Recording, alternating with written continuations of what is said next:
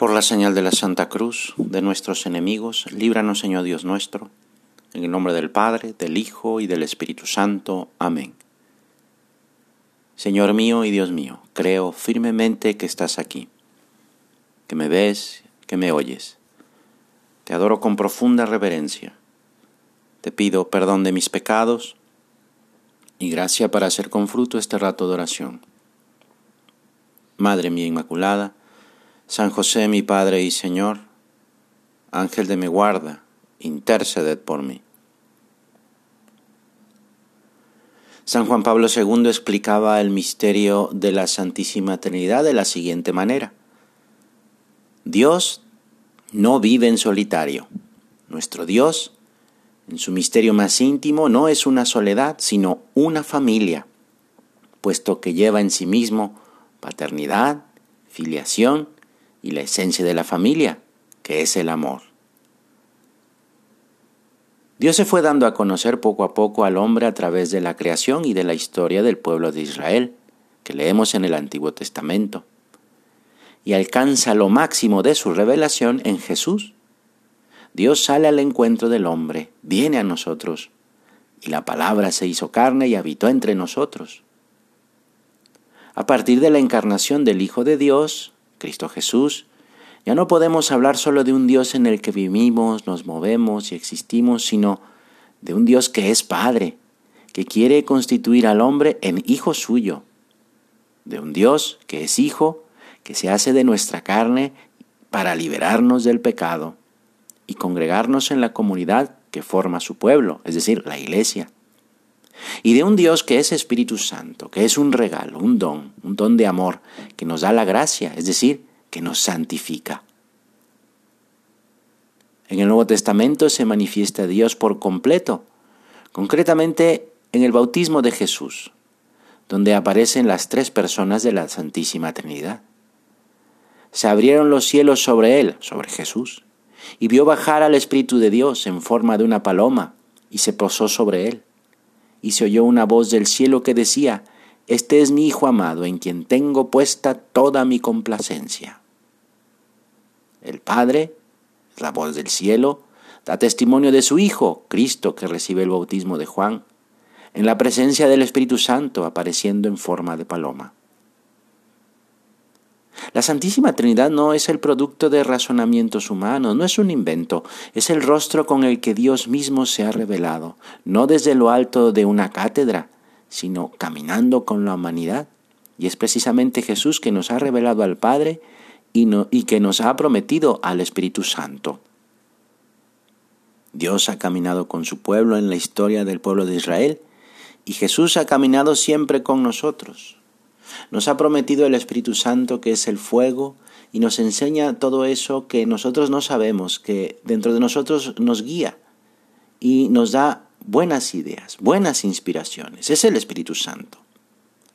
Sabemos que el Dios de nuestra fe no es un ser lejano, sino un Dios muy próximo, cuyas delicias son estar con los hijos de los hombres. Dios viene a nosotros para compartir su amistad, y nos invita a formar parte de su familia. Dios en su Trinidad de Padre, Hijo y Espíritu Santo viene al hombre para compartirnos todo eso, su amor. Dios queda definitivamente conocido como Padre entrañable, como fuente de confianza, de ternura, que nos alimenta a todos la única respuesta que cabe a este amor divino es la de vivir eso como hijos de Dios Padre, cumpliendo su voluntad. También por la relación fraternal con el Hijo, somos hermanos, aceptando su mensaje de salvación y dejándonos conducir también por la luz y la fuerza del Espíritu Santo.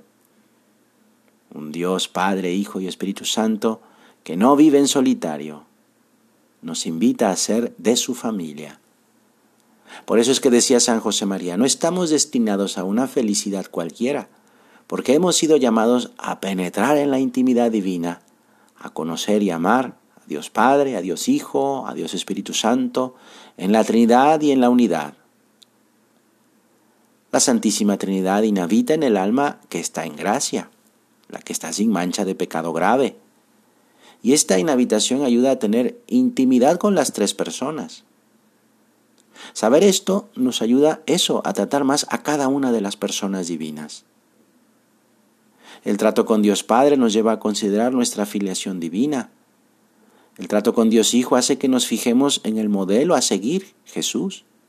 Y el trato con Dios Espíritu Santo nos hace recibir las gracias y santificarnos. Vamos pues a preguntarnos, ¿cómo busco yo su presencia a lo largo del día? ¿Considero con frecuencia que soy un hijo de Dios? ¿Me empeño en imitar a Jesús, mi hermano, mi hermano mayor, mi modelo?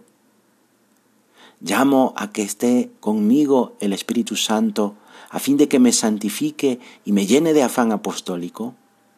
¿Cómo hago para que crezca mi amistad con el Espíritu Santo?